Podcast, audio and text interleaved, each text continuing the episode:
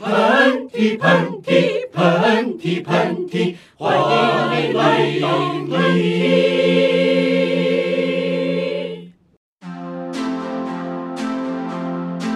孩子，你把那裤子换了吧，这样子出去会暴露出来你所有的缺点。就是你一定要记得，就是你永远不是一个可以穿这种裤子的女生。这就是他的原话嘛。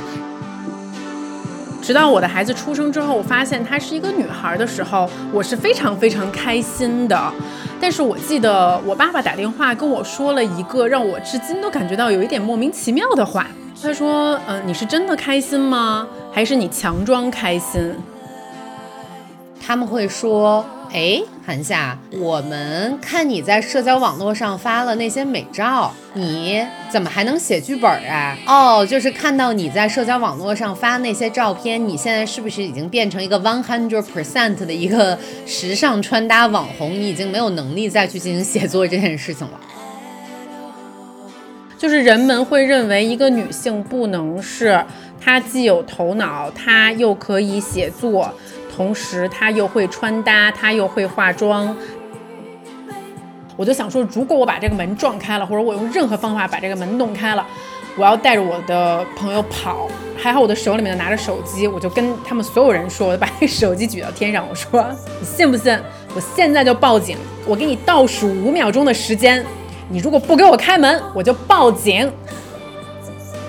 就是你说到最后，我就是有一点点眼含热泪，但是这个热泪当然是来源于我对你勇气的钦佩，也是来源于其实是一种害怕，还有一种愧疚。这个愧疚让我觉得很有意思。在我更年轻的时候，在我更不谙世事的时候，我在这种情况下是选择了解离，也可能是一种没有办法面对冲突的这种无力感。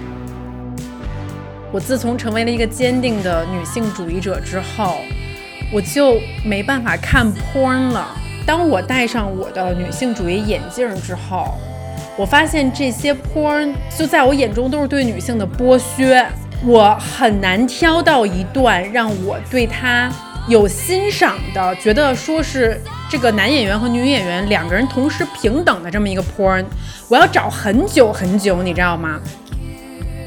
你作为一个繁忙的事业女性，你解决自己问题的时间可能只有十五分钟，然后你花了十二分钟去找。我每次到十四分钟的时候，我就焦急，我就想说今天可能就不行了，是不是？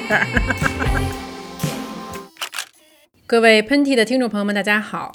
各位喷嚏的听众朋友们，大家好！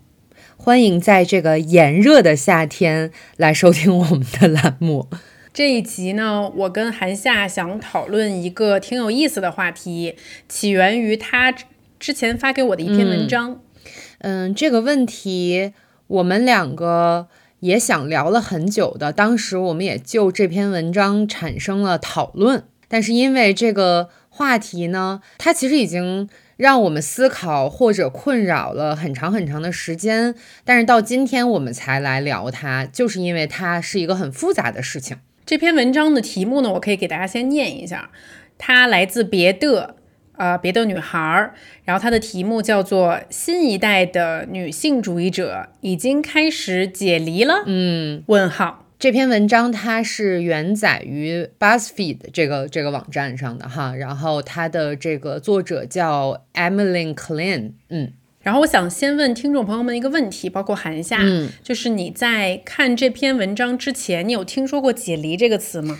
呃，说实话，我是没有听说过“解离”这个词的。但是看完这篇文章以后，我会觉得我曾经有过解离的经历，无论从身体上还是心理上。我呢，也是跟你一样，我之前也没有听说过这个词，所以其实我。在阅读之前，我先花了很长时间去消化这个词什么意思。嗯嗯嗯。然后在这篇文章的开头的地方呢，翻译的这个译者他也有注明，他说根据美国精神医学会词典，解离 Dissociation 指的是在记忆、自我意识或认知功能上的崩解或失调，起因通常是因为极深的压力或创伤。症状呢，包括与周围环境的轻微情感分离，到与身体和情感体验的更严重分离不等。嗯，而这篇文章呢，其实它讲的是一个，其实是这个作者发明的词，叫解离女性主义，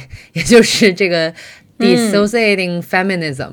对，所以如果我们试着把女性主义和解离的这两个概念放在一起的话，我不知道啊，我这样理解对不对？我也想跟韩夏讨论一下。他这里提到解离的原因，通常是指在记忆、自我意识和认知功能上的崩解或失调，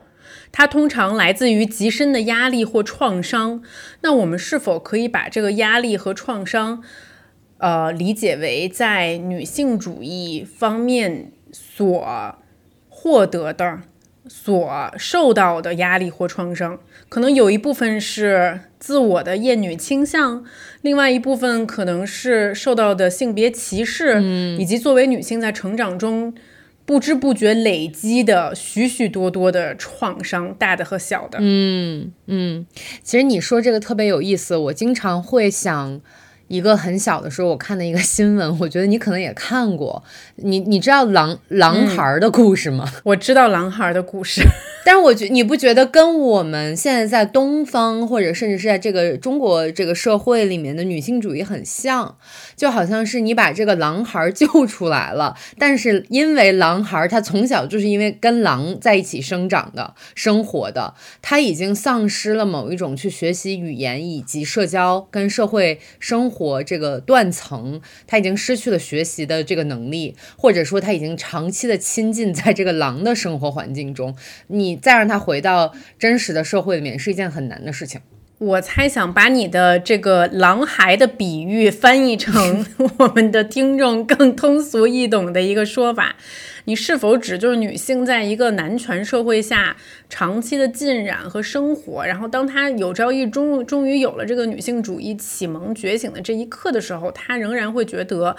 自身是难以适应的，当然会，以及有很多的时刻，即使是他清楚的意识到他的行为和他的思想是矛盾的，但是他却无能为力。对，所以产生了解离这个现象。总结的很好，就是我曾经是一个狼孩儿，那我现在有一些人的生活，我是没有办法，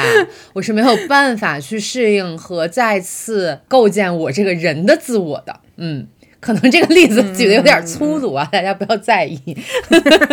嗯，那在这里，我想先问韩夏一个问题啊，我好像从来没有问过你这个问题，但是我很好奇，呃，你现在能回忆起来刚才我所形容到的这种内在和外在的矛盾？嗯。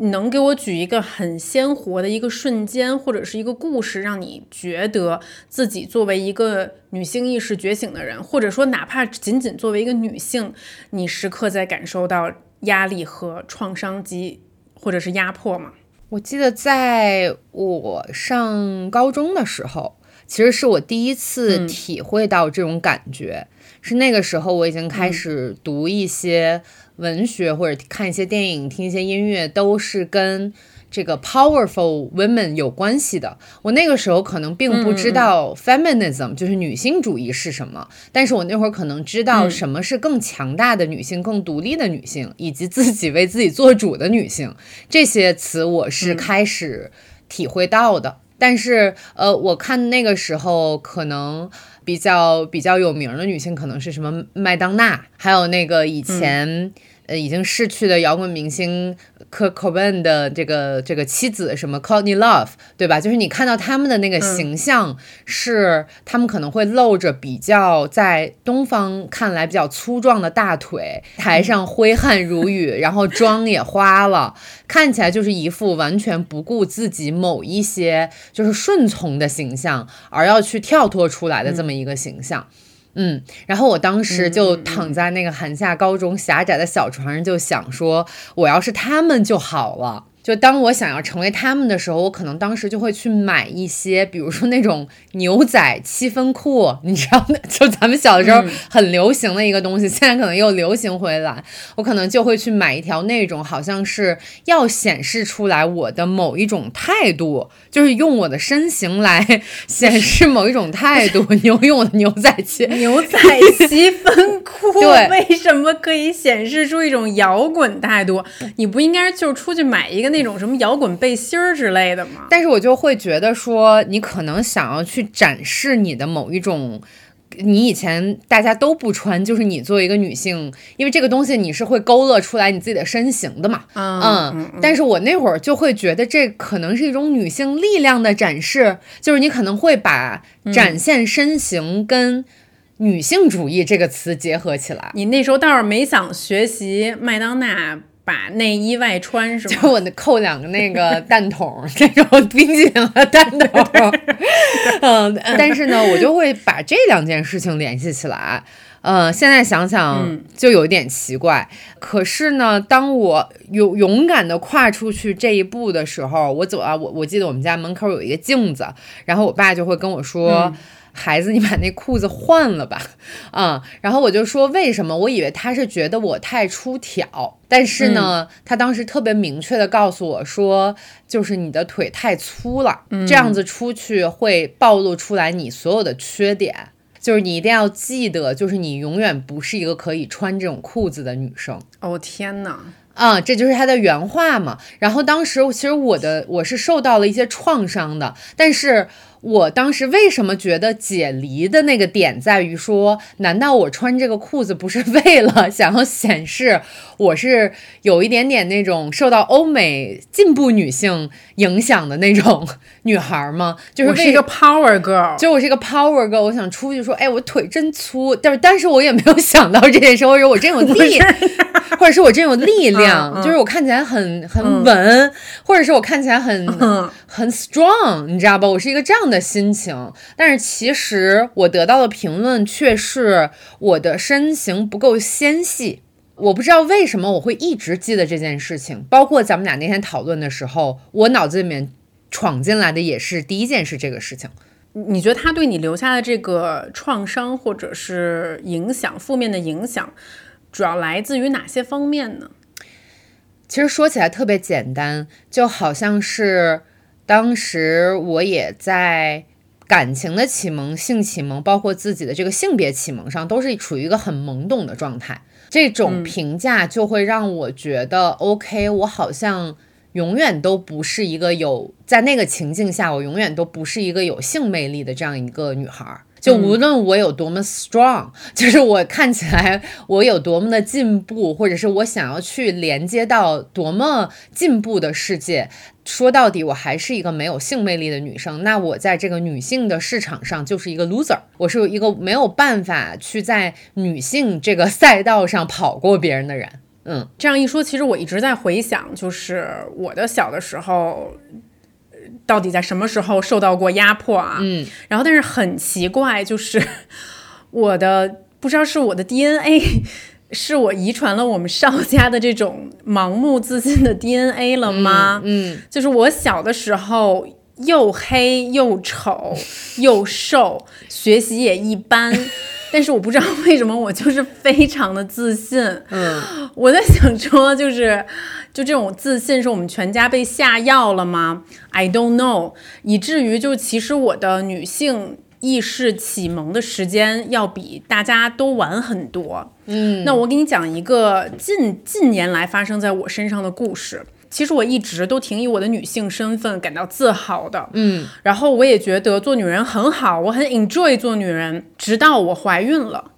然后我怀孕的时候呢，我有跟大家分享过，其实我很希望自己可以生一个小女孩，嗯，因为我就是很喜欢女人，然后我跟我妈妈的关系也很好，所以我希望我也可以拥有这么美好的母女关系。直到我的孩子出生之后，我发现她是一个女孩的时候，我是非常非常开心的，嗯。但是我记得我爸爸打电话跟我说了一个让我至今都感觉到有一点莫名其妙的话，是什么呢？嗯。我爸爸说：“他说，嗯、你是真的开心吗？还是你强装开心？”哦，这个还挺对，然后，然后，然后就这个话听得我非常的矛盾。一方面就是我可以感觉到他作为一个爸爸对我的很体贴的关心。他说没关系，就是呃，你如果不开心，你也可以就表达出来。我说我没有啊，我当然很开心了，我就是想要一个小女孩啊。然后我，然后我爸爸说哦，那就好。然后我就觉得非常的讶异，就是我爸爸不是一个很爱女儿的爸爸吗？嗯他为什么会怕我因为生了一个女儿而难过呢？嗯我我有一天我就把这件事情跟我另外一个也刚刚生了孩子的一个呃女朋友聊，然后她也是一个呃很厉害的一个女生，一个职场女性，然后自己做了一家很大的公司，算是新生一代的很有名的一个创业者。然后她就说：“她说她说竹子，那我再给你讲一个我的更惨的故事，因为她的老公呢来自于中国某一个可能呃有一些性别偏见的省吧，我就不说哪里了。然后呢，呃，她的公婆也都是那里的人，以至于她当时去做三个月的胎检的时候，去做去医院做检查的时候，然后呢，她的婆婆刚好就在医院工作，就说啊，我们可以走后门，可以看看这个胎儿的性别。嗯然后三个月的时候呢，当时就仪器就在他肚子上滑动的时候，然后跟他说：“哎，恭喜你，应该是一个男孩儿啊。”然后呢，他其实没有太大的感觉，到底是男孩儿还是女孩儿。但是呢，他呢就发短信告诉了他的爸爸，然后他的爸爸就说：“啊，太好了，太好了。”然后呢，她的婆家也都很开心，就是，但是你很难分辨这种喜悦和开心到底是因为哦、三个月的胎检一切 OK，这个宝宝很健康，还是因为大家发现他是一个男孩儿？但是事情呢，就在后面发生了一个转机。当所有的人都沉浸在啊，这个是一个男孩的喜悦当中的时候，在他做五个月的产胎检的时候，这个时候其实是一个更详细的胎检，因为其实三个月那个那个胎儿很小，看不太清楚。五个月的胎检，这时候清晰的看到，并不是男孩儿，是女孩儿。嗯然后这个时候，他就感觉到气氛一下变得尴尬了。嗯从帮他去做 B 超检查的这个医生，然后到他的公公婆婆，到他的爸爸妈妈。首先，我在这里先插一下啊，就是咱们国家是不允许在这个胎儿还在肚子里的时候去检查性别的啊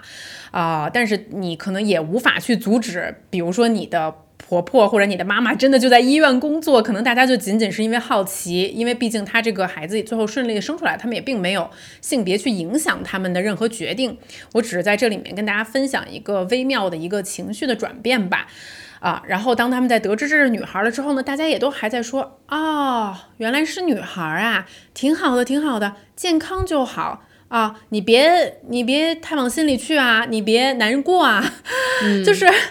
然后我的那个女朋友她跟我说的时候，她就觉得她对她肚子里面的宝宝非常的不公平。嗯她仅仅期待的是拥有一个健康的孩子，嗯，而在过去的这两个月的这个检查之中，可能不小心有这么一个乌龙的事件，让她无形中感受到了大家对于男宝宝和女宝宝的期待是不一样的。嗯她最后真的生出来了一个很健康、很漂亮、很可爱的一个女宝宝。她自己也非常爱这个女孩，包括她自己其实一直也是那种很独立的、很女性主义的那种人，啊、我相信她会给她女儿非常非常好的教育和照顾。但只是你知道，当这种事情在你怀孕的时候，当你无法控制一个生命的性别，就好像是重启人生，一切从头开始的时候，你就能感觉到周围对于女性这个身份，它远远没有和对男性身份的期待达到一个水平线上。嗯比如现在我我也想跟大家公开了，我怀二胎了嘛。嗯，然后我在怀二胎的时候，我也有这种感受，就是很多很多人见到我，无论是身边的亲戚朋友，还是长辈等等，都会说啊，下一个是弟弟就好啦，啊，下一个是男孩吗？他们可能会说啊，来个儿女双全。但这个时候，我会觉得说很不公平，就无论我下一个是谁。如果是女孩，说是个妹妹呢，怎么样呢？那难道就是所有人对她当时的性别的期待是希望她是男孩？OK，如果他真的是男孩，可能就是我侥幸的说，就是，呃，是我幸运还是怎么样？但我仍然会觉得，我作为一个母体，我作为一个女人，我来从头开始，从零开始感别感受大家对性别的期待的时候，我心中是有一种非常不满的情绪的。这种情绪就来自于我觉得我们根深蒂固的、无法被改变的。轻或重的厌女的意识，但是在这个情况下，你是要需要解离一下，你才能够感到舒适的吗？我需要重重的解离一下才能感到舒适。呃，我我特别特别的理解，就是其实我们可以再给大家就是说一下这个解离的概念。嗯，其实很简单的就是，如果你在关于女性主义的话题上你感到不适了，你需要就是迅速的让自己跟这个不适拉开。就你要跳出来，这个不适可能以一个外人的方式，或者是一个旁观者的方式去看看待这件事情，你才能够体会到一些轻松和自己被放开、被被放自由了的感觉。我不知道我这么说是不是对？是，就是你知道我因为这个事儿多少次想跟别人吵架吗？嗯，我就是在这里也提醒一下大家，就是如果你身边的朋友她怀孕了，就你其实不要随便去问别人说。啊，是男孩还是女孩？尤其如果是怀二胎的话，你知道，比如说一胎是女孩，然后去跟别人说啊，那个希望是个弟弟，就就就哪怕就是你觉得好像是你对别人送出这种美好的祝愿，就就对我这种在这方面略微敏感的一个人来讲，我就觉得很很不舒适，非常不舒适。我我试着去争辩过，我你知道吗？我就有跟我的家里人争辩过，我的亲戚那种长辈争辩过。我觉得我就无所谓。我说我说你知道怀孕多不容易吗？啊，健康就好了，你管他男的女的呢？而且你你这种期待对他的出生是不公平的，你知道吗？但后来我发现没有用。我就算给你五分钟、十分钟、十五分钟，我事后跟自己说，邵静竹，你能改变他们的想法吗？你不能。所以只有解离，只有解离。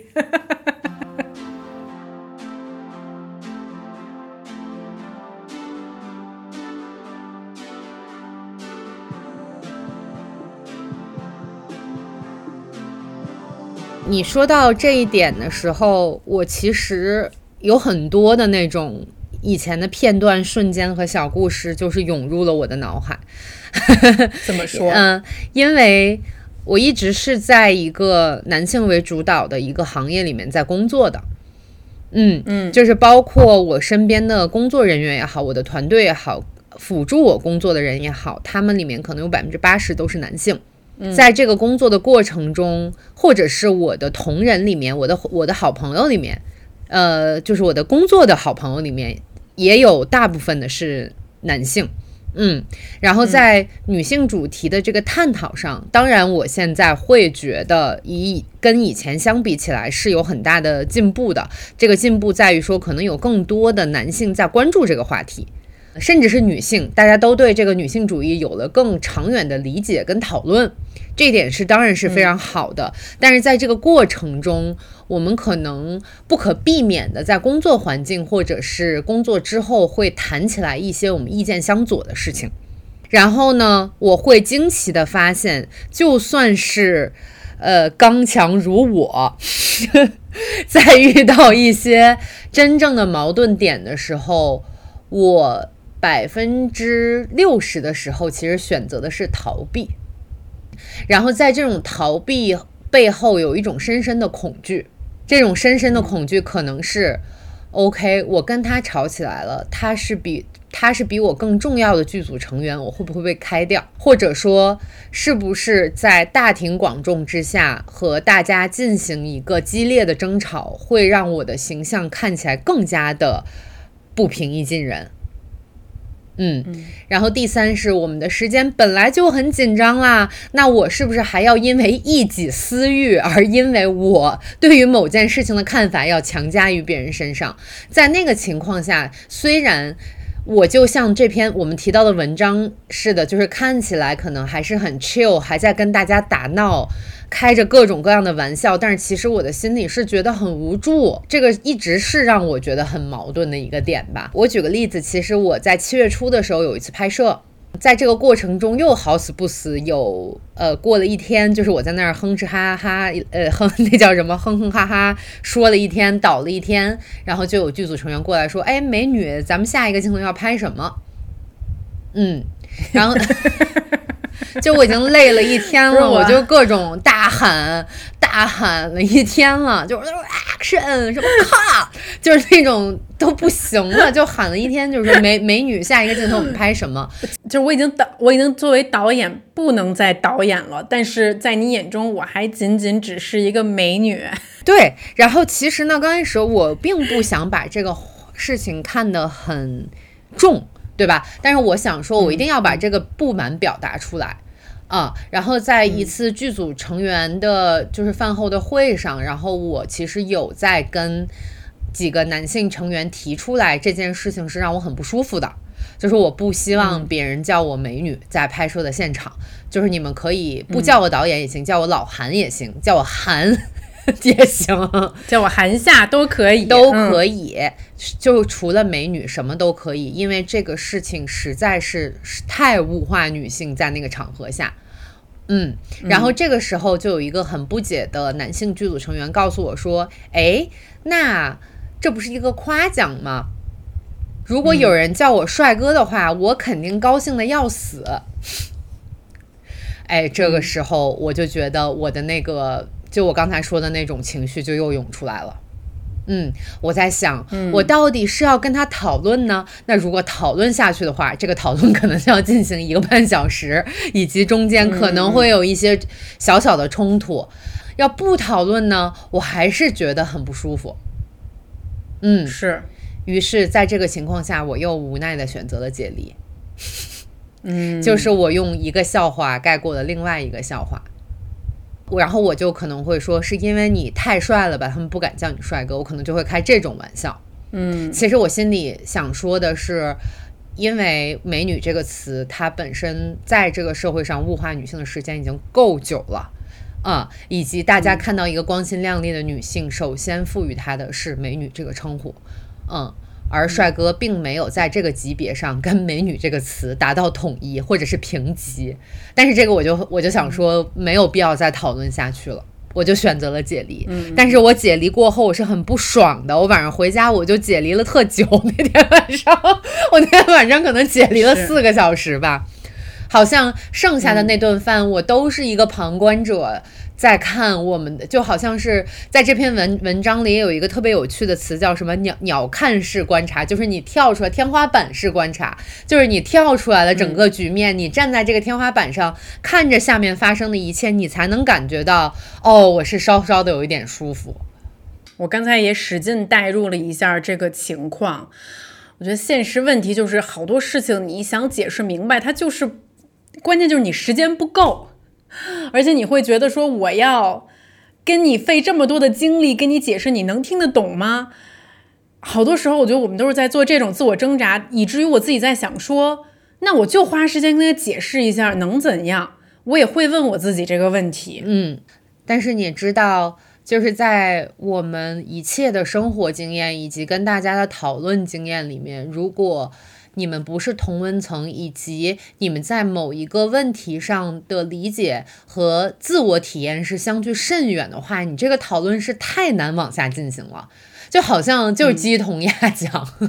我经常在在我选择解离之前，是有很多这个鸡同鸭讲的这个情况发生的。嗯嗯我再跟你分享一个故事吧，嗯就是我的这个出发点可能跟你不一样的，就是嗯因为我是近些年才开始女性意识更加明确的苏醒的，嗯，然后我就发现，那我就在仔细回想，我就说邵静竹不可能，你原来的过去就是一帆风顺，你没有过那些女性的困境，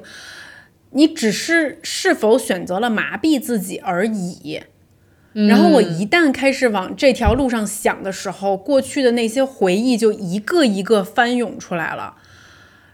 然后我就开始质疑，是否是我乐观的性格压制我、麻痹我、迫使我去赶快忘掉这些不愉快的回忆。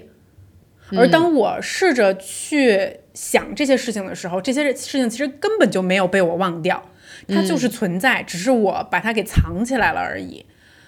然后在这里面，我想跟韩夏也跟听众朋友们分享一个故事。这个故事我从来没有说过，但是我要提醒大家，就是这种时候你不能解离，你要出来抗争。嗯嗯、这个故事发生在伦敦，大概可能是八九年前，七八可能八七八年八年前吧，可能这这个时间，那个时候我二十六岁左右啊，二十五六岁的时候。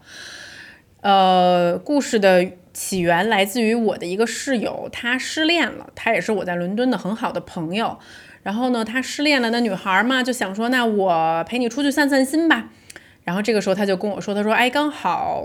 我有一个朋友的朋友在那个泰晤士河什么 Bank 那块儿开了一个中餐厅，然后中餐厅里面有包间是可以唱 K 的。我好想唱 K 啊，你能不能陪我去？我想喝酒，然后痛哭流泪，唱那些伤心的情歌。我说没问题呀，然后我就开着车，我带我俩去了。还好那天我开了车。因为我当时就算计，说我这种我这种人比较小气，我想说伦敦大半夜，到时候打车回家打不着也，抠贵的，还不如我自己开开车过去呢。嗯，我就开了，但是开车的话呢，就导致我没有喝酒。嗯，然后我也想说挺好的，我可以给我这个女孩一个保护，因为其实我去了那个餐厅了之后，我发现，哎，那个包厢里面有很多人，但是我一个都不认识。嗯，我只是间接的见过一次他这个所谓的朋友啊，是一个男生朋友，是一个马马来西亚的一个男孩，我记得很清楚。他本身就是在餐餐餐馆行业工作，所以说他认识很多这种新开的餐厅啊，巴拉巴拉巴拉等等的。然后这个餐厅真正的老板是一个中国的一个男孩，他其实并比并不比我们大很多岁。然后我还记得他的长相，我记得他的身材，他胖胖的，他不爱说话。然后那个局在一开始看起来就很正常。然后我的朋友他就是很想醉嘛，所以他就表现出了一种就是老娘今天心情不好，老娘就是。一醉方休的那种感觉，所以有很多身边认识的、不认识的人陪着他喝。但是慢慢慢慢的，大概到了十二点，到了半夜一点的时候，人就开始走的越来越多，越来越多。然后这个时候呢，我就开始有一点点防备心了，尤其我注意到在场的女性开始变得越来越少。于是呢，我就开始劝说我这个朋友，我说：“哎，咱们也差不多了，咱们也回去吧。”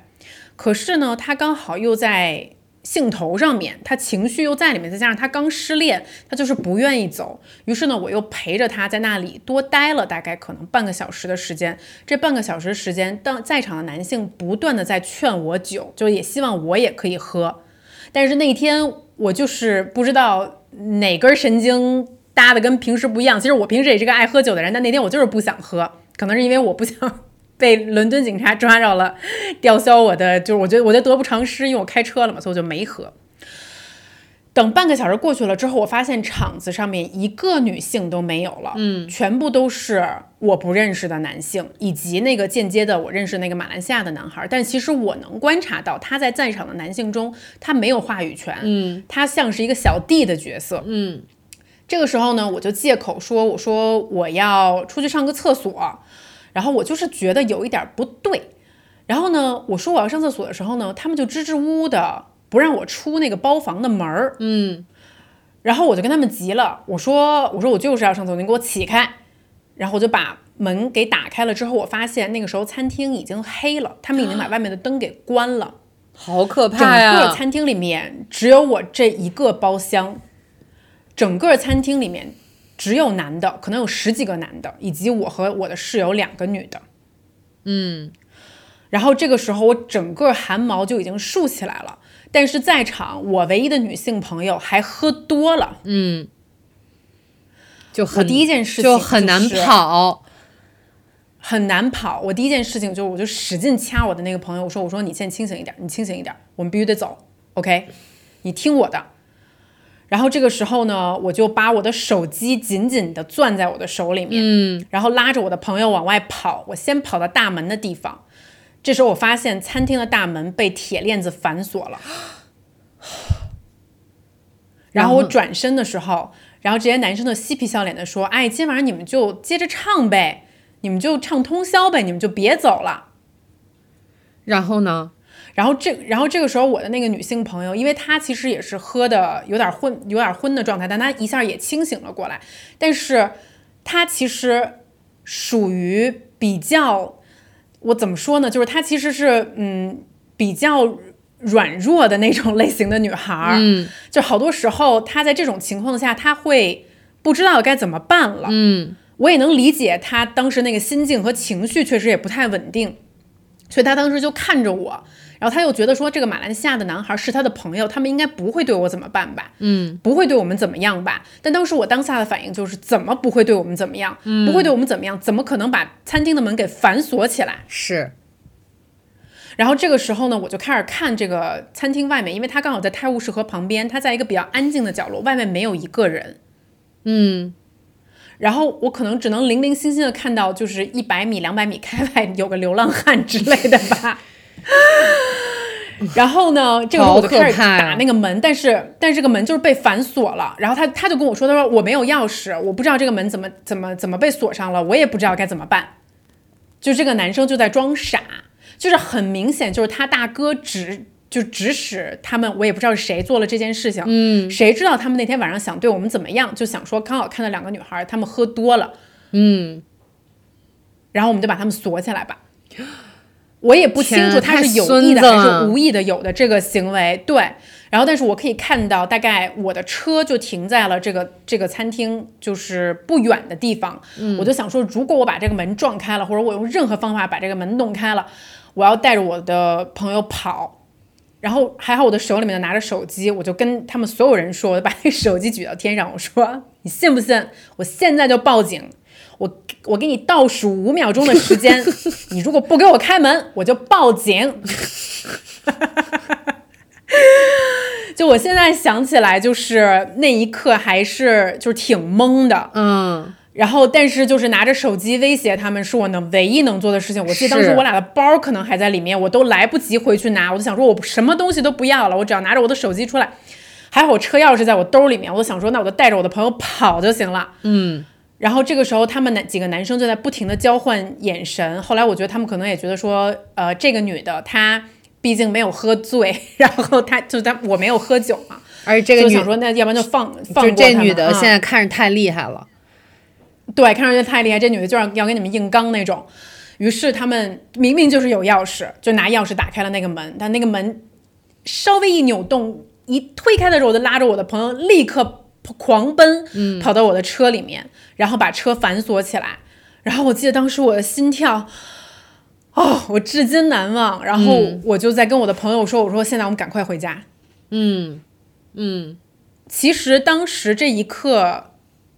就是我跟我的朋友相比，唯一百分之百清醒的人一定是我。我其实都不不知道他事后能记这个故事记得有多么的清晰。我只记得当时我把车开回家，我们俩安全到家，把门锁上了之后，我才很庆幸你做的这件事事情没有发生在我们身上。嗯是的，就是我站出来了，我喊了，我保护了我们，我们俩。嗯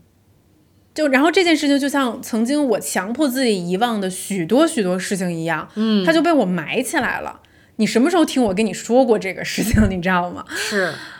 然后，然后直到就是可能随着近些年我自己的进一步觉醒的时候，我才把原来的这些珠片都穿在一起，我才意识到原来身为女性，身为可能在体力上面更加弱势的女性，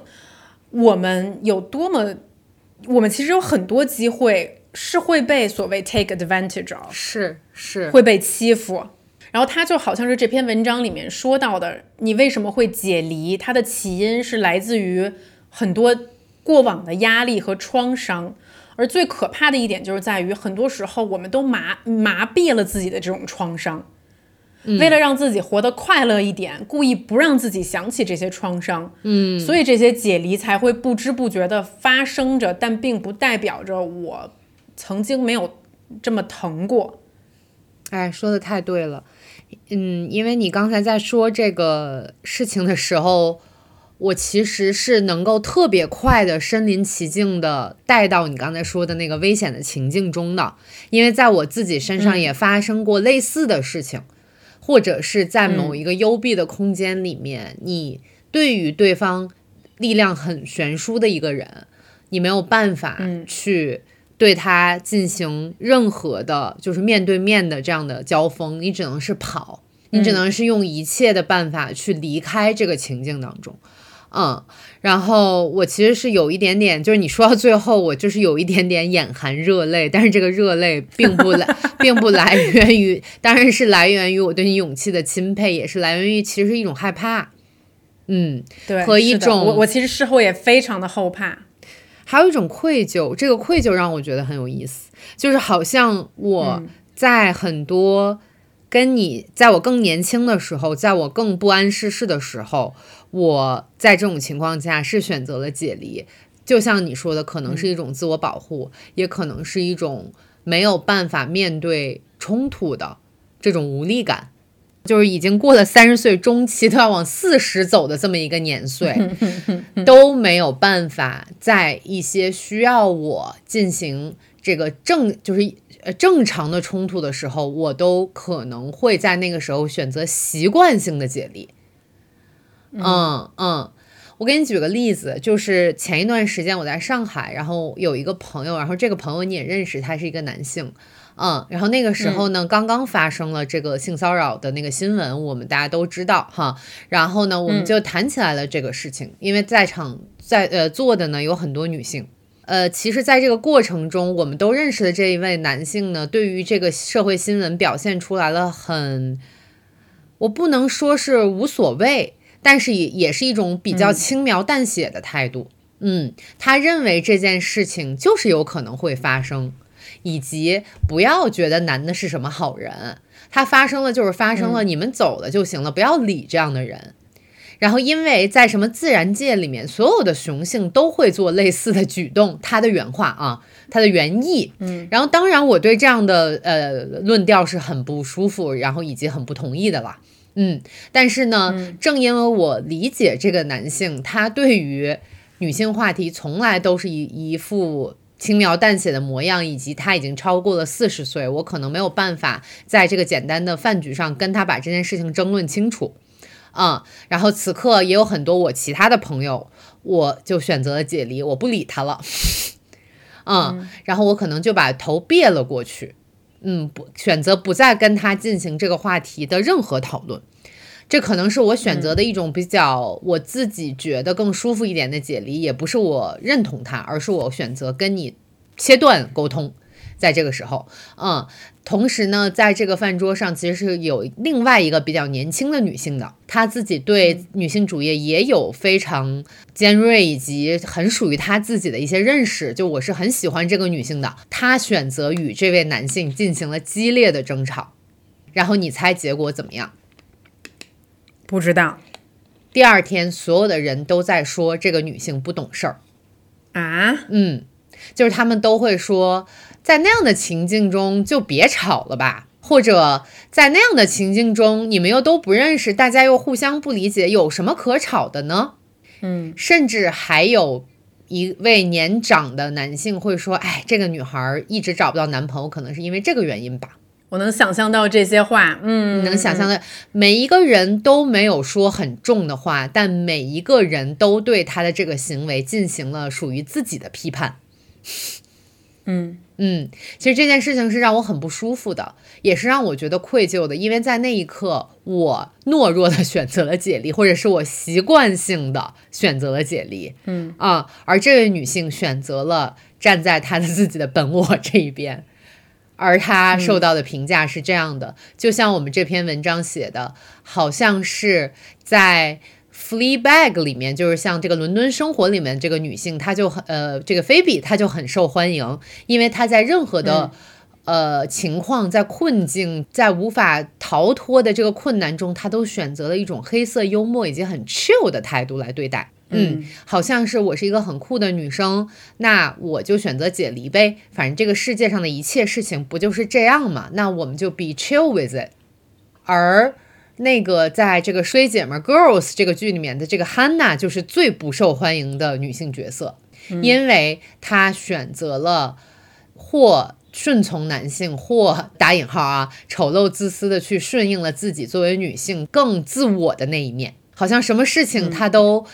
他都是以一个更属于自己的心态的这个事情去做，就 go with the flow，你懂吧？嗯，所以这个这个事情是让我印象很深刻的，以及我回到家以后我反省了很久的一件事情。就似乎就你提到这个例子，我觉得很好啊。嗯，就似乎无论是男性还是女性，对于 Phoebe 这种你痛苦，但是你痛苦的解决方案是选择自嘲，我就觉得没有什么问题，因为反正你的自嘲也与我无关，我看了也觉得你还挺幽默的。但一旦你的解决方式是闹。对抗、闹，疯，那就不行。嗯，你不能闹啊，你不能疯，因为就哪怕是嗯。女性也会这样。是。女性也就是我我经常被问到的一个问题就是，那你如何去判定激进和理性嗯的女性主义啊？我非常讨厌这个问题。是是我也是。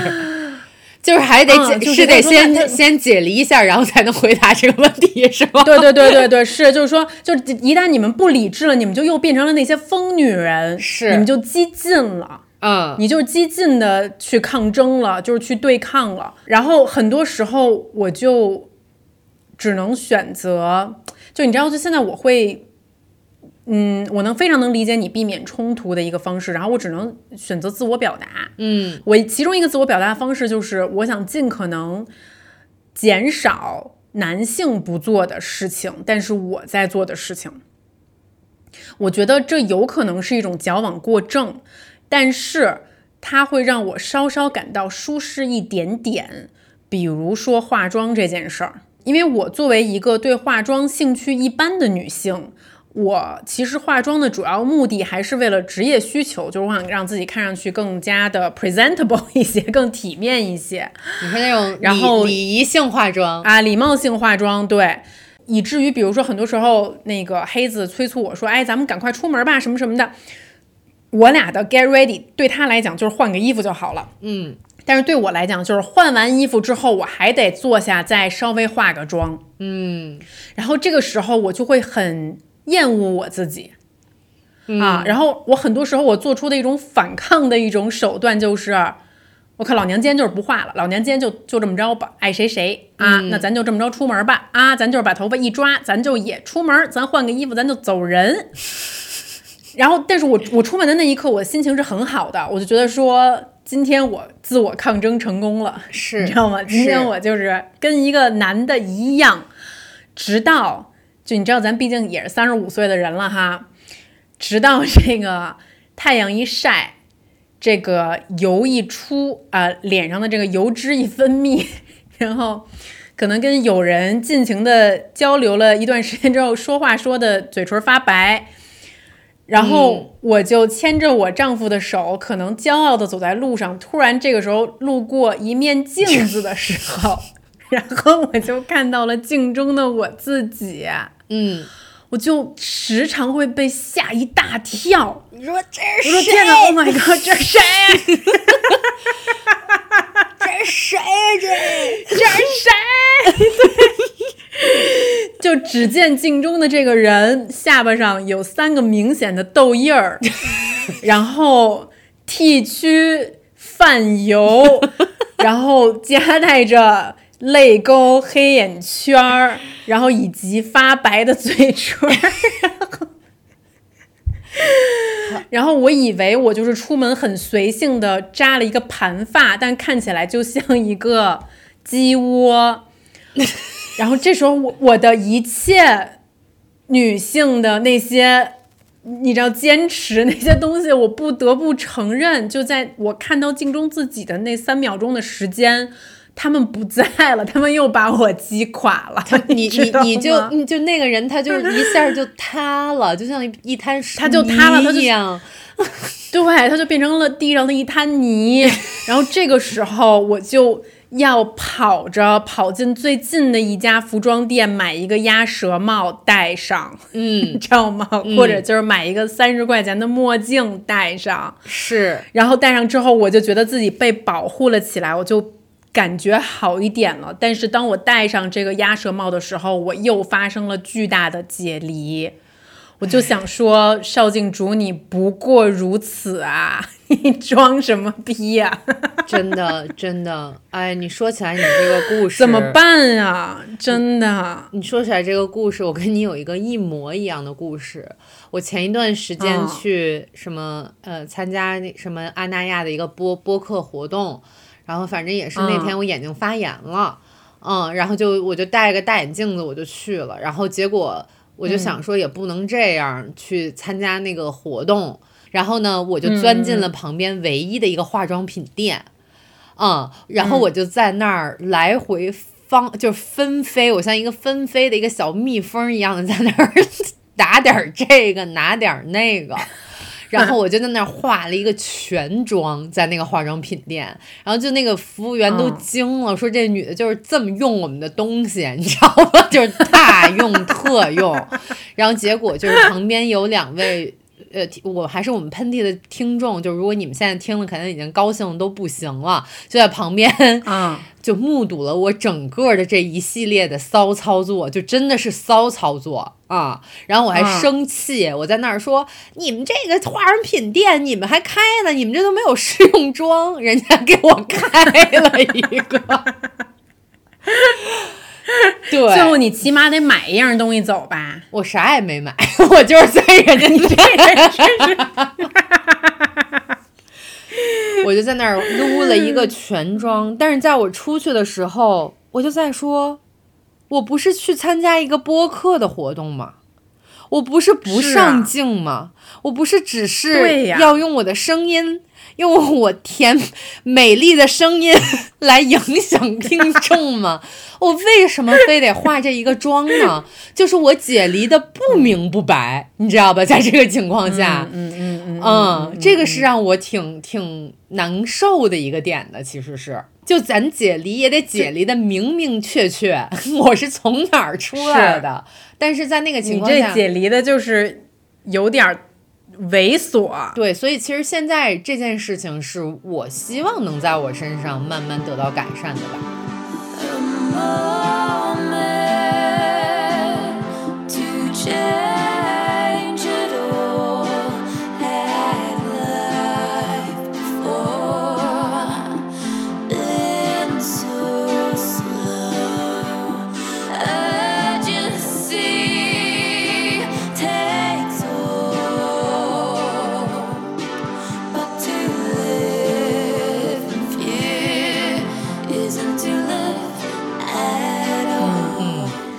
你知道我最近就是很需要解离的另外一个事情，它已经成为了我的一个比较大的困扰。你知道它是什么吗？你说，怎么说呀？怎么开口啊？大家这已经是我们二零二三年最丧的一期节目，我现在就给它盖棺定论。我跟你说，就是经常有那种，唉，然后就俩人啥都不说，怎么办呀？嗯对？对，就这就这一集没有解决方案。我跟听众朋友们说，嗯这一集就是一个 complain。对，你你们你们就受着吧，最近你们的就，对，你们就受着吧啊！我最近一个特别大的困扰就是，我自从成为了一个坚定的女性主义者之后，然后呢？就没办法看 porn 了。不是，你先你先别笑，你听我说。嗯就是我跟大家好好说一下，就是我当我戴上我的女性主义眼镜之后，我发现这些 porn 就在我眼中都是对女性的剥削。嗯，我很难挑到一段让我对他有欣赏的，觉得说是这个男演员和女演员两个人同时平等的这么一个 porn，我要找很久很久，你知道吗？嗯，有的时候呢，我对这个女演员有所挑选，那可能就是符合自己的审美品味的事情。但是我现在对男演员也要有很多的挑选，他的那个工具，他的那个纳化儿，要在我看来也是可以为这个女性带来愉悦的样子，你知道吗？这怎么评价呀？这 这是我的主观评价，靠我以前的个人经验。我现在很在乎这个男演员。哦，me too，因为我就是把我啊自己啊我现在我就是把我自己带入了这个女演员，就是我在 judge 这个人，就是他是不是干净，他是不是有一点小小的帅气，嗯，她的身材是不是好，他是不是愿意服务女性？你知道，服务女性这一点也很重要，嗯嗯嗯，就是很多的 porn，就是我会感觉到男女彼此服务对方的时间比例严重不平衡。当然，就可能那个这进度种时候，进度条里边儿，女性的服务可能就是前十五分钟吧，对吧？对，就是女性的服务，我可能就摁十下那个十秒，呃，我就十下十秒过的，一分钟可能就完了。但男的男性的可能要十分钟，你 知道吗？是就是是我就想说，why is not fair？然后很多时候就是我也不想看到这个演员是装的快乐，就这个女演员，我还要看到这个女演员发自内心的快乐。真我要从她身体的一些微妙，对微妙的动作来判断她真的获得了高潮。嗯，我天呐，以至于就是我现在好难找到这样的 porn，就是你找到了以后，就是你那个劲儿都已经过去了。我都会过了，我真是我你在那儿做作为一个 research 呢。你作为一个繁忙的事业女性，你解决自己问题的时间可能只有十五分钟，然后你花了十二分钟去是找。我每次到十四分钟的时候，我就焦急，我就想说今天可能就不行了，是不是？然后呢，哎除此之外就是。太难了！我现在看待很多东西的角度都变了。嗯，比如说，我原来看待一个什么 BDSM 呀，有这种小情节的，我还是挺 enjoy 的。嗯，现在我就会觉得说，你凭什么？你们这帮男的凭什么这么对他？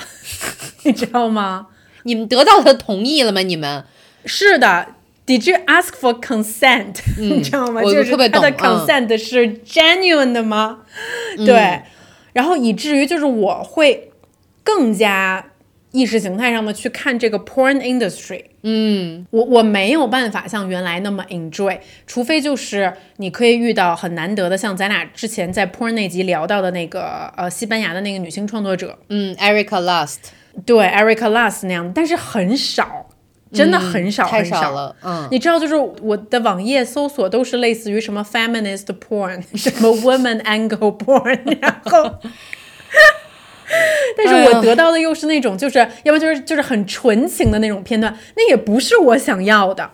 然后我的内心就在呐喊，就是到底有没有人真的知道女性想要什么？嗯，包括我甚至在疑问，就是女性以为我们从 porn 里面学到的那些技巧也好，还是说让你 turn on 的那些东西也好，是真的吗？还是说那只是男性视角的一种凝视？或者是当这种事情已变成一种规则的时候，所有的行为的制定也跟这个规则有关啊。是的，嗯，以至于就像你说，在我忙忙碌碌的一天，当我只有十五分钟的时候，我只能解离，韩夏，我这就要重度解离。那请问怎么解离？我比较好奇，就是一闭眼我就去你的吧。就去你的吧，就是什么，就是现在我就是一男的，行吗？或或者我就是我就是没有性别，我在这一刻我只能去满足我自己这个 physical 的这个需求。是的，是的啊。嗯，好难呀、好难啊！我听听，我就听听就好难累我听好听都累。过嗯哎，你不会吗？嗯，我好像也没，就首先好像也没看那么多，最近就是因为今年确实拍的挺多，哦最近有点忙啊。嗯嗯因为我其实之前有过跟你一样的这个焦虑和难受，所以我才会去找这个专门女性创作者创作的这个这个作品吧。但是好像发现就是很多就是又特贵，还得每个月交钱，然后我也 是的，然后算了吧，然后我也不是每个月都需要这么多，然后呢，是是是是，我知道，我明白这个。投这个投入跟这个收入比是不 这个不符的，我就没有再不符，我明白，我明白，我就没有再嗯交钱了。就就就大家听完这节目就觉得韩夏特抠，就是也不愿意交钱，然后去化妆品店也不买，啊，最终得出这么一结论，并不是解离，是因为抠抠 啊，挺逗的。然后呢，我也有一个跟你类似的一个困惑吧。嗯，我、我其实。呃，因为我们之前有讲过，就是做医美的，其实这两年我也有尝试过几次，就是跟这个医美相关的一些项目。去过医美，大家都知道，就是你会进到一个治疗室里面，然后躺在那张小床上，然后这个医生拿着什么仪器啊，什么各种针头啊，在你脸上操作，对吧？然后你一抬头会看到一个类似于手术灯这样的一个东西。然后我发现我必须要通过解离才能进行这个 procedure，就是这个程序。因为你如果怕疼的话，就是医生会在你那你的那个手里塞一个小球，就这个弹力球，啊就是这个解压球，它不管什么形状吧。我发现就是我每次好像都不是因为真正的疼痛，而是一种焦虑跟紧张，我就会把那个小球捏烂。就是还有你的焦虑和紧张是来自于你害怕这个结果吗？还是一是怕痛，二是我每次我都会觉得这跟我这个女性主义者的身份过不相符。就是我从进到这个医院里面，他们对你这个宝子和这个亲的这种称呼，然后到你坐在那里看着你身边的女性脸上缠着各种各样的，可能有一些做的项目比较大的女性，她那个肿胀的程度会比较高。啊、就是你看着这些女性，到你进到这个手术室里面敷这个麻药，到做完的这个过程，我整个都会觉得这个跟我的女性主义者的认同是很不符的。就是我为什么要经历这三个小时的一切？难道我为什么要做这件事儿？是，以及我又看了看镜子，做完跟做之前真的有那么大的差距吗？或者说这个差距让我、就是它的这个价值，可以让我去承担这些生活里面的不便和痛吗？我为什么要承受这些痛？所以我就是那种所有的疑问，就是通过我来捏这个球儿来得到释放。嗯，然后其实我也跟一些我其他的女性主义者的朋友来聊过这个话题，其实大家都给我的答案是，好像你想要保持自己的状态或者变美这件事情，跟你这个女性主义者的身份并没有很大的关系。但是我还是对这个答案不满意，我觉得就是有，就是难道我真的需要去通过这种手段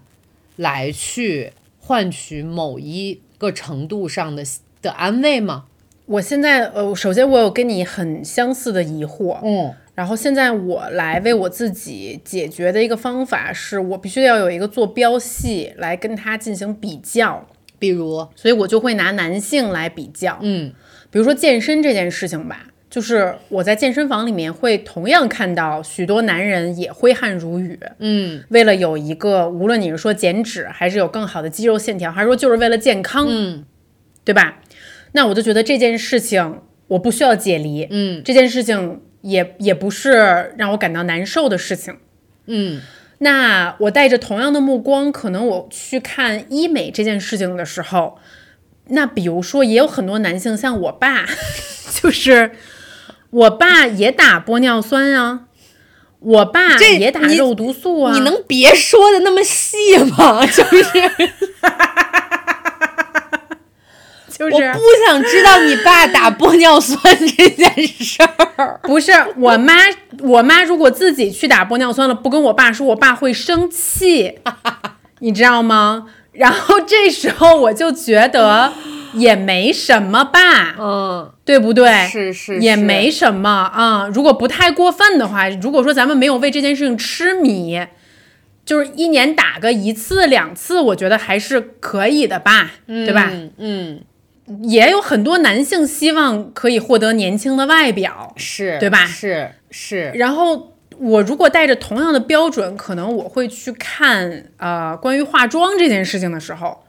我就会觉得说，哎，那我为什么男性不需要每天花这个时间去做这件事，我要花这个时间做这个事情？但是我想的是，我能怎么样更高效的来做这件事情？嗯比如说我去种个睫毛，或者说我去纹个眉，嗯这样的话，我每天化妆的时间就可以大大的减少，以及我化妆的时候我听个播客，嗯然后就是我无法完完全全的跟这件事情妥协，但是我会尽可能的让自己觉得心理平衡一些，好一些。嗯。但是有一些事情我是不会去做的，嗯。比如说为了让自己的身材看起来非常的具备异性的吸引的审美的那种标准吧，去刻意的，比如说拿掉自己两根肋骨，让自己的腰变得更细，这种事情在我看来就是绝不可能发生。嗯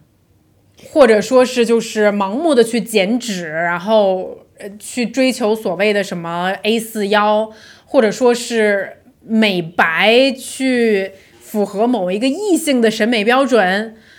嗯我所以我会我会我会我会去这样去分，我我会去问说男那男人会取掉自己的两根肋骨，让自己的腰看起来更细吗？不会，啊，就是男人会穿高跟鞋忍受着疼痛，为了让自己的小腿线条看起来更好看一些吗？不会，嗯嗯我我我会通过这种比较，会试图筛选出一些自己也许还可以去做，带着一些解离心理去做的，和一些我就彻底不会去做的事情。嗯。其实竹子，我还有一个点，就是可能在这篇文章里面没有提到，但是是我自己的一个切身的感受，啊，就是嗯我在很多的社交情况中，或者是在跟别人沟通的过程中，我自己本身没有解离，但是我自己被迫被解离的情况。哦，怎么说？其实今年一直都在非常的就是用心的去写我的呃长篇的剧本，就是我一直都在醉心于这件事情。很多时候，我就是很想写一个自己。觉得是真实出现在我自己内心的这么一个故事吧，然后在写的这个过程中呢，也经历了很多困难，就是以及我自己需要去挑战我自己的事情。然后呢，但是非常幸运呢，是我通过就是对自己的逼迫，还有一些努力，我现在已经完成了这个第一版，就还挺开心的吧。嗯，恭喜恭喜，谢谢。嗯就后面可能需要去修改，然后但是呢，我会发现在这个过程中，就是我有的时候会跟有一些朋友提到这个我写完了这件事情，嗯，这个里面有男也有女，他们会说，嗯，哎，韩夏。我们看你在社交网络上发了那些美照，你怎么还能写剧本啊？你现在这个心境是不是已经写不了剧本了呀？你写完了还挺厉害的，就是这个时候这什么意思呀？就是他们的意思就是说，我自己理解啊，我不知道是不是有些偏颇，但是其实也挺直接的，就是说，哦，嗯就是看到你在社交网络上发那些照片，你现在是不是已经变成一个 one hundred percent 的一个时尚穿搭网红？你已经没有能力再去进行写作这件事情了。然后呢，我就会回答说。哦，OK，但是其实拍个照片只需要一晚上的时间啊、那我可能大部分的时间还是在做我自己的这个本职工作。然后他们就会说啊，那你分配时间还挺还挺充足的吧？就我们以为你就是这个心境已经产生变化了。就是这个东西呢，你说那可不是吗？那其实我听到这个我是不舒服的，是，因为这个不舒服不来源于说你们对我的身份，呃，或者是我的时间安排是有不清楚、不知道的这个部分，我觉得完全没有问题，而是把这些跟外在外表有关系的事情跟我的专业能力进行了完全怎么说呢？他们个人臆想中的挂钩。我明白这个意思了。也就是说，比如说一个男导演贾樟柯，咱们老用他，咱们咱们老用贾导举例，对不起贾导，就是也不对是不起家了，但是就就是觉得你太合适了，就觉得你太厉害了，你是象征，我们太厉害了，我们又很喜欢你，对啊。那这里就先用你举例，但比如说贾导开了小红书，嗯，然后他小红书就是来去秀一些他的片场穿搭，他的一些穿搭灵感，嗯。他的一些发型的小巧思，嗯，那我们你会对，那你作为一个贾导的粉丝，你会因此质疑他的专业性吗？当然不会，当然不会，我还会觉得哎挺可爱的，你会觉得这个人好像更活灵活现了，是不是？我觉得他是个真人，这个人更多元了，他也穿、嗯他也需要穿搭，是他也需要穿衣服，他也需要考虑配色，对不对？对，嗯，嗯，就就好像从他的一些穿搭还能看出来他更深层的性格，是的，但是这个就不能发生在女性身上。嗯。然后，尤其是我会觉得，比如说像我跟你，我们两个就是更喜欢辣妹类型的穿搭，就是我们更喜欢露、嗯是的露肤度较高的穿搭，而不是那种你知道也有一些那种很文艺女神的那种，我也觉得很好看，但是我不觉得那个适合我以及是我喜欢的啦。嗯，就是那种呃比较更偏。那个该怎么说啊？那个就自然系的那种吧，嗯，然后我我那那就就我就是喜欢那种比较辣的那种，所以呢，在我的穿搭里面，它就会更跟就是展现自己的身体线条和自己的身体的某些皮肤的部分是相关的。嗯，就它看起来在大众的视野里面，它好像就是一个在展现自己，就是毫无遮掩的在展现自己的这么一个行为。就是人们会认为一个女性不能是她既有头脑，他又可以写作，同时他又会穿搭，他又会化妆，他还最重要的是，他把自己这些多元的面展现出来了。你要是又美又有才华，你必须是美而不自知，你不能自知，就是你不能，你不能自知且又去展现，就是你不能叉着个腰，然后又露出某一些 G O U。嗯，就是这个是不允许的吧？我会觉得啊，或者说是，嗯，就算是大家看到了，他也会把你跟是不是变得更无脑这件事情，就是好像性特征跟无脑这件事情一直要是划等号的。对，就是这个是我本来觉得自己没解离，但是我被迫被解离了，这个这个感受也不怎么样。但是你比如说，你说奥巴马，奥巴马他也很帅呀。但是我们会因为他帅就觉得他没有能力吗？那我举个例子，就比方说奥巴马拍了 CK 的广告，啊，对不起，我什么？他你这是 不是？那我觉得 CK 会卖爆，OK？是吗？对呀。但是，Come on，我愿意，我愿意个人捐款一千元人民币看奥巴马开 CK 内裤广告。我愿意捐款，我愿意捐款一千八百八十八元，我比你多八百八十八元。我很想看，而且我不会。影响他在我心中的魅力还会加分，OK？你你你不觉得就是现在的这些名人或者是一些跟智慧相关的人，就是他们必须要做的这些广告，或者他们展现自己的外在帅气跟美的时候，还得是一个看起来智慧的形象。看起来哦，我说的是，嗯，是是是。其实我觉得这这个方面呢。有的时候也是不分性别的，嗯，其实男性也会多多少少遇到这个问题，它就是在于所谓的你人设的打造，是。因为大众的注意力是有限的，大大众只能记住你几个标签，他认为啊，OK，作家就是坐在书桌前吐着烟圈儿，那个书落得一摞摞高的这样的一个形象啊。那就是呃，演员只能是那样的一个形象，导演只能是这样的一个形象。一旦你变得多元了之后，观众就需要花更多的时间去消化和理解你这个人。嗯，在你没有达到达那个成功的顶点之前，很多时候别人不愿意去消化一个很复杂的人。是的，你说到复杂的这个点很有意思，我也在反省我自己。那是不是有的时候我看到一些长得比较不错的男 男性的时候，我的脑子里面也会产生出来这个人是不是渣，或者说是不是有一些其他的生活作风的问题？这种猜测呢，当然也是有的。嗯，就是说以前我不会认为美或者是展示美这件事情不是我自己，就是它是一个整体，我不需要解离出来。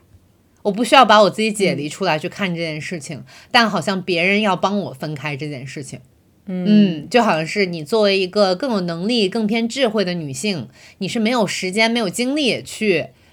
应对这些的。嗯嗯，就你一定要以一个苦呵呵的形象才能够创作，才能够做出更好的作品，而这件事情是我不同意的。嗯。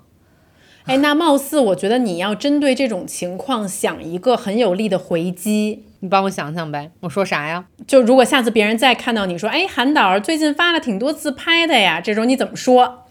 我说，我说我半夜四点四点半拍的。对 对，你说，你说我白天写作，晚上疯狂自拍，够了吗？我说，我说白天晚上不睡，我就是一个，我就是一个。半兽人，对我白天晚上都不睡，我就是写作跟自拍，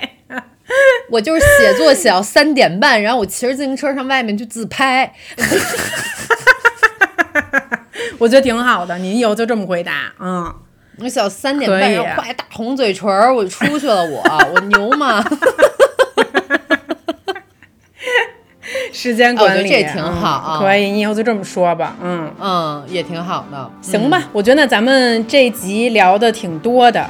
呃，也很期待听众朋友们，你们之前有没有听说过“解离”这个词？然后以及当把解离和女性主义放在一起的时候，你们是否会产生这种解离的时刻？这篇文章其实也是我今年在社交网络上看到的我最喜欢的文文字之一啊。其实很想跟大家就是分享这个里面其中的一段话，也作为我们这次节目的一个结尾。然后也希望大家对于解离这件事情都有自己的思考和对于未来的一种希望吧。嗯然后这段这段话是这样说的：作为一个曾经解离过的人，我其实知道他们在说什么，是从当下的身体和情感体验中剥离出自己的意识。毕竟有些活动需要承受身体的强烈不适，才能取悦可能的未来观察者。解离意味着咬紧牙关，意味着从始而终，意味着明白自己为什么要这么做。我在房间里和二十个人一起扇动手臂，锻炼核心力量，只为了好看的腹肌时，我在解离。我在全身上下最私密的地方涂上热蜡，再狠狠地撕去，只为了有人能触碰我的时候，也在解离。其实就是这段话，其实我看到的时候还蛮击中我的吧。嗯，是的，就像这个文章中提到的，很多女孩其实从小就学会打解离了。嗯，然后也有很多女孩是刚刚进入青春期，或者说是再晚一点的时候开始学会，开始练习如何剥离自己的身体。呃，其实像我跟韩夏在这一集里面说的，我们这一集没有什么解决方案，唯一的解决方案就是把这种感受说出来，然后让你觉得你其实不是孤单的。嗯，说的特别好，也希望这期节目以后大家回忆起来自己的这些故事，感到的并不是痛苦和孤单，而是一种释放吧。嗯，好，那那这期喷嚏就是这样啦，我们下下周见，感谢大家的收听，我们之后见，拜拜。拜。“